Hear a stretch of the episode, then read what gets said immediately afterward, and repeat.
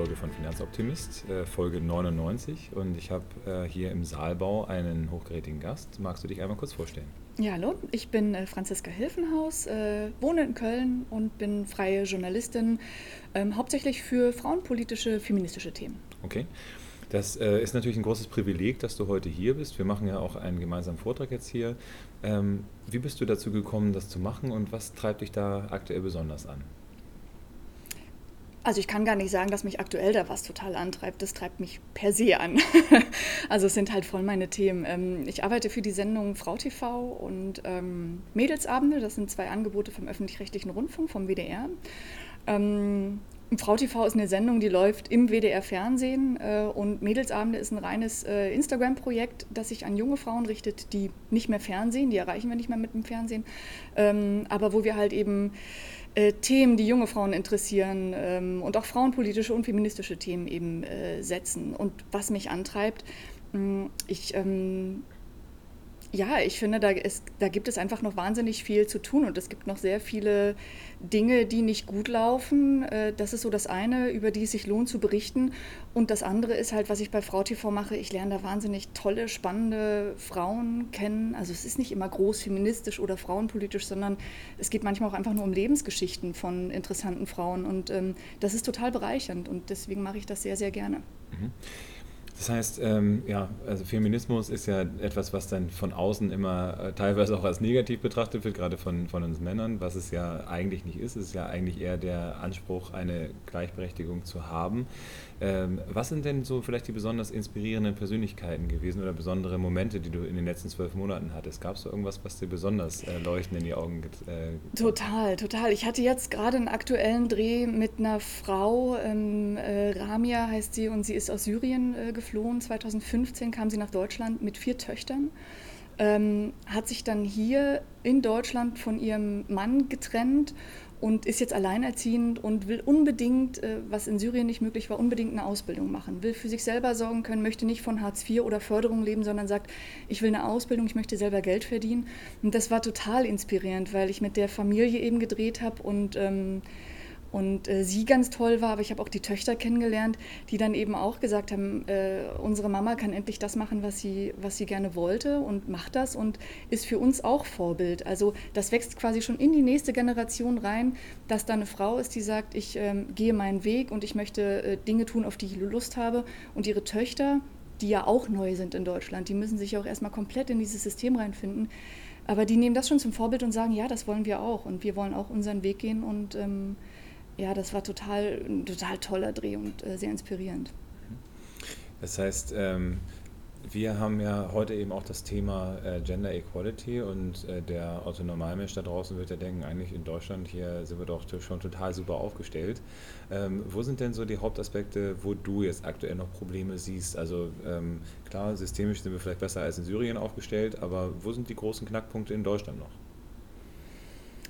Oh, da gibt es einige. ähm, ich ich fange vielleicht mal an mit einem Thema, wo ich auch gerade für Frau TV einen Beitrag gemacht habe. Ich habe eine ähm, Frau vorgestellt, Silke Laskowski heißt die, die sich seit zehn Jahren für paritätische Wahllisten einsetzt. Ähm, das heißt also, dass Männer auf Wahllisten abwechselnd zum Beispiel nominiert werden, dass genauso viele Frauen wie Männer in Parlamente kommen weil, und das ist ein großes Problem, Stand der Dinge ist eben, dass ähm, in, in, äh, zum Beispiel im Bundestag, äh, im Parlament sitzen nur 30,7 Prozent Frauen. Ähm, das ist nicht mal ein Drittel, das ist wirklich wenig. Und die Folge dessen ist, dass Themen, die Frauen betreffen und äh, die, ähm, ähm wo Frauen vielleicht anders drauf schauen als Männer, die werden viel weniger besprochen oder Männer entscheiden über Themen, die Frauen viel mehr betreffen. Und das ist ein Riesenproblem. Und es zeigt sich dann, wenn man einfach mal darüber nachdenkt, über ähm, Kinderbetreuung oder über andere Arbeitszeitmodelle oder ähm, alles so Themen, wo, wo eher der Schwerpunkt eben da ist, dass, dass, dass, dass es mehr Frauen betrifft, dass die nicht angepackt werden oder zu wenig angepackt werden. Und ähm, also das ist zum Beispiel so ein Punkt, wo ich denke, dass die politische Teilhabe äh, ganz, ganz wichtig ist. Ähm, dass es da mehr Gleichberechtigung gibt und dass es mehr Frauen in Parlamenten gibt. Übrigens im Bundestag sind wir ja dafür noch ganz gut aufgestellt. Auf kommunaler, kommunaler Ebene ist es noch schlechter. Da gibt es 10 Prozent Bürgermeisterinnen oder in den Kommunalparlamenten, da, haben wir 15 Prozent Frauen. Das ist total gering. Und das ist ja das, was dann auch vor Ort passiert, wo Politik ja vor Ort entscheidet, was passiert und wo kommt vielleicht die Kita hin oder wo kommt meinetwegen, weiß ich nicht, ähm, der nächste Bolzplatz hin, wobei das eigentlich an der Stelle vielleicht auch für Kinder, für beides ist irgendwie. Aber das, ähm, äh, das ist ein großes Problem, dass Frauen politisch nicht äh, die gleiche Teilhabe haben wie Männer. Und das wirkt sich auf ganz viele Gesellschaftsbereiche aus und hat dann eben, weil du ja gefragt hast, wo sind noch Punkte, hat dann ja Folgen zum Beispiel, dass Pflegeberufe schlecht bezahlt sind oder generell ähm, äh, sowas wie Care- und Sorgearbeit, also die mehr bei Frauen liegt, dass, dass die weniger Beachtung findet. Also das, das spielt einfach in alle gesellschaftlichen Bereiche quasi mit rein. Das war jetzt, jetzt rede ich schon ganz viel. das ist völlig in Ordnung. Ähm, wir, okay, das sind äh, ganz viele Thematiken, die darauf hinweisen, dass wir aktuell noch immer nicht da sind, wo wir sein wollen. Ähm, wird es eher besser oder eher schlechter aktuell in deiner subjektiven Wahrnehmung? Es gibt beides. Also es gibt ähm, viele junge Frauen sind sich sehr bewusst wie die Situation ist und gehen da auch gegen vor. Und äh, es gibt auch eine ganz starke, sage ich mal, frauenpolitische und auch feministische und auch junge Bewegung, also Frauen, die was verändern wollen. Das ist so das eine. Und auf der anderen Seite gibt es aber auch so ein Backlash oder Rollback. Also es gibt halt auch wieder dieses, dieses Bild von der Frau und das ist auch bei jungen Frauen, gerade wenn man sich bei YouTube oder sowas anschaut, die sich ähm, darstellen mit, wo es nur noch um Schminktipps, um Beauty, um Optimierung des eigenen Körpers geht, wo es aber nicht mehr um andere Inhalte geht.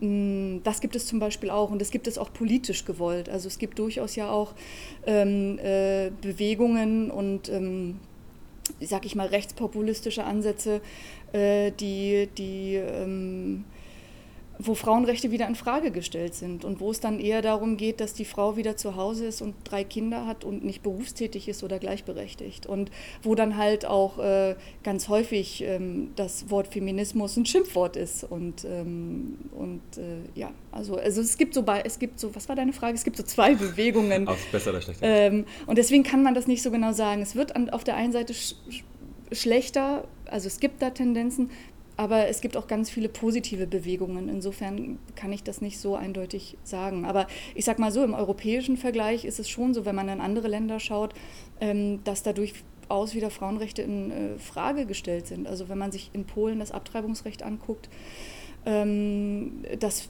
verschärft worden ist und das ist schwierig. Und äh, auch andere Länder ähm, ja, haben da einen Vorstoß und, äh, und Rechte, wo wir gedacht haben, äh, die sind da und die sind unveränderlich, die sind auf einmal in Frage gestellt in anderen europäischen Ländern. Das kann ja aber auch heißen, dass es irgendwann in Deutschland kommt. Also das, ähm, da ist nichts in Stein gemeißelt. Ich glaube, das muss man sich sehr bewusst machen. Mhm. Das heißt, unsere Rechtslage oder auch unsere, unser Wertesystem, was wir hier in Europa haben, ist durchaus ja nicht äh, komplett fest und äh, teilweise auch fragil. Ähm, hast du denn auch das Gefühl, dass da jetzt mehr Leute sind, die auch aufstehen? Ich meine, jetzt haben wir ja die Freitagsdemonstrationen. Ähm, gibt es dann eben auch mehr und mehr Aktionen, die vielleicht auch lauter prominenter sind, als es dann früher mal der Fall war? Aktuell definitiv. Also definitiv. Ähm, in in Spanien zum Beispiel, wo letztes Jahr ja wirklich so wahnsinnig viele Frauen auf die Straße gegangen sind und äh, gestreikt haben, ähm, da passiert was. Ähm, auch in Deutschland gegen den Paragraph 219a, also Werbeverbot ähm, von Abtreibungen, da sind auch viele Frauen auf die Straße gegangen. Ähm, da passiert gerade schon was, das stimmt. Und ich, diese Themen rücken auch wieder mehr in den Fokus. Also in Deutschland sicherlich auch, weil wir dieses Jahr 100 Jahre Frauenwahlrecht äh, feiern und es da einfach viele Veranstaltungen gibt und es so in den Fokus rückt. Aber auch ähm, gefühlt schon so, weil man also, weil weltweit einfach so viel passiert, wenn man sich auch ähm, mit dem Blick, mit Blick in die USA, ähm, wo es ja auch große Demonstrationen gab ähm, und ähm, äh, mit der ähm, MeToo-Bewegung, Hashtag MeToo, auch seit anderthalb Jahren, da ist auf einmal ein anderes Bewusstsein da und viele Frauen und auch Männer, es sind ja nicht nur Frauen, viele Frauen und auch Männer melden sich zu Wort und sagen, Dinge, die da laufen, finden wir nicht gut. Und ähm, da finde ich, ist gerade viel Bewegung drin und das ist sehr positiv und sehr ermutigend. Das heißt, ähm, ich betrachte die, äh, die bestimmte politische Lage, wie sie jetzt aktuell da ist, betrachte ich in Teilen natürlich auch mit Sorge. Es gibt ja in der Welt eigentlich kaum Despotinnen, sondern äh, hauptsächlich Despoten. Ähm, ist es denn auch so, dass man gerade durch diese immer mehr, ähm, ja, ich sag mal, egozentrische äh, Wahl von USA-Präsident, äh, Brasilien-Präsident, in ähm, der Türkei-Präsident, verschärft sowas dann äh, auch die Situation nochmal zunehmend? Oder ist es eher so, dass es dann auch mal polarisiert und auch mal Kräfte freisetzt, wenn man sieht, dass da ähm, eben wirklich ein ganz großer Kontrapunkt gesetzt wird? Also es setzt natürlich Kräfte frei. Viele Menschen wollen das nicht, was da passiert. Und da gehen viele auf die Straße und setzen ein Zeichen. Ähm, die Frage ist, was verändert das dann? Und ähm, dieser erstarkende ähm, Nationalismus, der da passiert und dieses, dieses Ich zuerst und die anderen interessieren mich nicht, das, ist, äh, das äh, betrifft ja nicht nur Frauenrechte, das ist ja ein Problem, das uns alle betrifft. Also alle Menschen, die ähm, nicht wollen, dass ähm, Europa zum Beispiel zerfällt, wieder in Einzelstaaten ähm, und ähm, die, die nicht den Nationalismus wollen, sondern die ähm, eine Gemeinschaft wollen, ähm, die haben alle ein Problem damit. Und ähm, da gibt es viele, die, die das auch sehr offen sagen. Und, ähm, aber die Frage ist natürlich, wie kann man dagegen vorgehen und welche Mittel haben wir? Ich glaube, wir müssen da vielleicht sogar noch lauter werden und ich habe da kein Allheilmittel. Das ist es, äh, das, das habe ich nicht. Aber ich gucke da schon mit Sorge auch drauf, was eben in anderen Ländern passiert. Wenn ich jetzt so in meine Branche mal reingucke, also im Bereich nachhaltiges Investieren, ist es sehr stark so, dass da ein Schulterschluss dann äh, gesucht wird. In anderen Bereichen äh, höre ich, dass es eben sehr starke Differenzen auch gibt. Also wenn man sich jetzt so die Umweltbewegung zum Beispiel anschaut, dann ist da ja sehr häufig eher auch mal ein gewisses Gegeneinander. Wie ist es denn äh, im Bereich der Frauenrechte? Ist es da so, dass man da sagt, alles klar, wir machen das jetzt gemeinsam oder ist da auch viel, ähm, ja, ich würde es lieber so machen und äh, eher segmentiertes Wirken? Wie ist da so dein Gefühl? Also wird an einem Strang gezogen oder ist es eher so, dass man da auch häufig mal Reibungen dann feststellt? Das ist eine total schwere Frage. Das kann ich, das kann ich so gar nicht sagen, weil da, also es gibt ja nicht die eine Frauenbewegung und ähm, da gibt es natürlich auch unterschiedliche Interessen. Ich finde auch zum Beispiel in dem Zusammenhang, man, wir reden immer so von Frauenrechten. Ähm, also letztendlich geht es ja um, wenn, es, wenn wir von Gleichberechtigung sprechen, geht es ja um Menschen- und Bürgerrechte, die ja quasi für alle verbrieft sind. Das sind keine Frauenrechte, das sind Rechte, die Frauen auch zustehen, die ihnen aber verwehrt werden. Also das finde ich, muss man immer noch mal deutlich machen. Und in dem Zusammenhang reden wir auch nicht nur von Frauen, sondern wir reden ja auch von, ähm, sag ich mal, äh, Minderheiten. Es gibt in Deutschland ist das dritte Geschlecht anerkannt. Das wird da zum Beispiel gar nicht oder wird ganz häufig in diesen Diskussionen irgendwie ausgelassen. Und, äh, und wenn wir darüber reden, wo stehen wir eigentlich, dann ähm, ähm, und, und welche Bewegung gibt es da und da, da gibt es einfach ganz viele verschiedene ähm, Strömungen ähm, und klar fallen da manche in den Diskussionen auch runter. Also ganz häufig erlebe ich eben, dass dann immer nur zum Beispiel von zwei Geschlechtern geredet wird, ne? Mann, Frau. Aber auch die Frauen sind ja total divers. Also wenn ich zum Beispiel dieses äh, von, von Ramia nochmal erzähle, eine Frau ähm, hat es zum Beispiel in bestimmten Branchen Fuß zu fassen schwerer, sage ich jetzt mal jobtechnisch. Wenn ich aber zum Beispiel eine Frau mit Kind bin, also Mutter, dann habe ich es vielleicht noch mal schwerer. Wenn ich aber eine Frau bin mit Kind und Migrationshintergrund, dann habe ich es noch mal schwerer. Also da gibt es einfach auch große Unterschiede und die muss man eigentlich auch mit berücksichtigen. Mhm. Ich meine, äh, ich habe natürlich dann äh, immer wenig äh, mitzureden, weil als äh, weißer Mitteleuropäer hat man jetzt relativ wenig auszustehen auf der Erde. Ähm, aber trotz alledem ist es natürlich spannend, das dann auch zu sehen. Ne? Die, ähm, der Schulterschluss, wie gesagt, wie ich es eben beschrieben habe, ist immer das Thema, was, was mir halt besonders wichtig ist, dass halt die freiheitlich äh, denkenden Menschen irgendwo gemeinschaftlich auch einen Weg dann gehen. Ähm, was sind denn, also kommen wir mal wieder vielleicht so ein bisschen positiveren Themen und nicht zu den Sachen, die vielleicht dann eben schlecht, schlecht laufen. Was sind denn noch äh, positive Aktionen und äh, positive Impulse gewesen, die du jetzt in den letzten Jahren noch mit begleiten durftest? Also gab es da irgendwelche äh, großen ähm, Dinge, die angeschoben worden sind. Wie steht Europa zu solchen Dingen? Ist da, sind die eher weiter, also als Europäische Union? Wenn es positiv werden soll. Okay. Wollen wir nicht ist, über Europa reden? Ist, ist Europa, also ich meine, Europa ist ein Riesenthema. Wir haben Europawahl dieses Jahr. Und ähm, ich war jetzt vor kurzem in Brüssel auf einer Veranstaltung, wo es genau darum ging, um äh, äh Gleichberechtigung in Europa. Und da äh, haben viele Referenten oder de, der Eingang war halt auch äh, ein Bild, wo man sagen muss, das ist nicht positiv, sondern da sind viele erkämpfte Rechte in äh, Gefahr. Also das, das wird da einfach sehr, sehr deutlich. Wir haben einfach gerade eine Entwicklung, die nicht gut ist. Und da kann man auch nichts schönreden. Es gibt natürlich trotzdem viele positive Ansätze. Aber äh, de facto muss man eben auch sagen, dass, da, dass, äh, dass, dass, dass es da ganz wichtig ist, hinzuschauen und, ähm, und dass man da mit einem sehr kritischen Blick auch angehen muss um was Schönes zu sagen.